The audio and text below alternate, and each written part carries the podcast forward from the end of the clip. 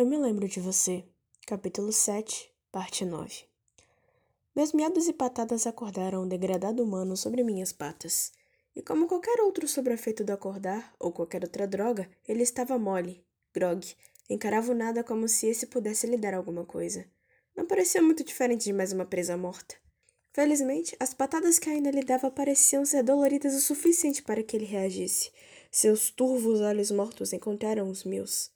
Canaro reagiu com bastante violência. Saltei para trás quando ele ergueu o tronco daquela sarjeta em um supetão, balançando o braço violentamente para se livrar de mim. Você! Sua voz esganiçada soava como se ele estivesse lutando com a própria língua para se comunicar. Canarinho então lutou para se pôr em pé em suas duas patas humanas, um ato aparentemente tão difícil que este quase caiu de novo contra os excrementos, várias vezes. Você! Ele luta para dizer novamente, apontando o dedo para mim. Gato Desgraçado! Uma pausa, e eu o vejo tentando agachar e pegar uma pedra, mas mantendo o equilíbrio no processo. Vai embora! Ele joga a pedra contra mim. Vai embora!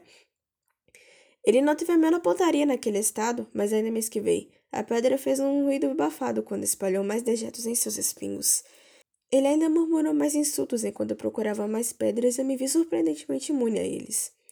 Não que eu já tenha ligado para o que a maioria dos humanos já pensaram sobre mim, mas depois de tanto tempo que passei com o velho rabugento, assim como todos os insultos que vieram com isso, as palavras de canarinho não me pareceram ofensivas. Estavam mais cheias com a própria dor do que com o objetivo de machucar. Nem mesmo ele percebeu. Foi assim que eu descobri que humanos não necessariamente precisam de lágrimas para chorar. Mesmo sem elas, enquanto eu procurava pedras e pensava que jogava todas as rochas do mundo em mim, canarinho estava em prontos. E quando viu as que as pedras acabaram, ofegante, Canarinho começou a rir. Também foi assim que percebi que humanos também podiam estar em pranto sorrindo. Mais um pra rir da minha ruína, ele ainda ria. Finalmente veio ver minha ruína.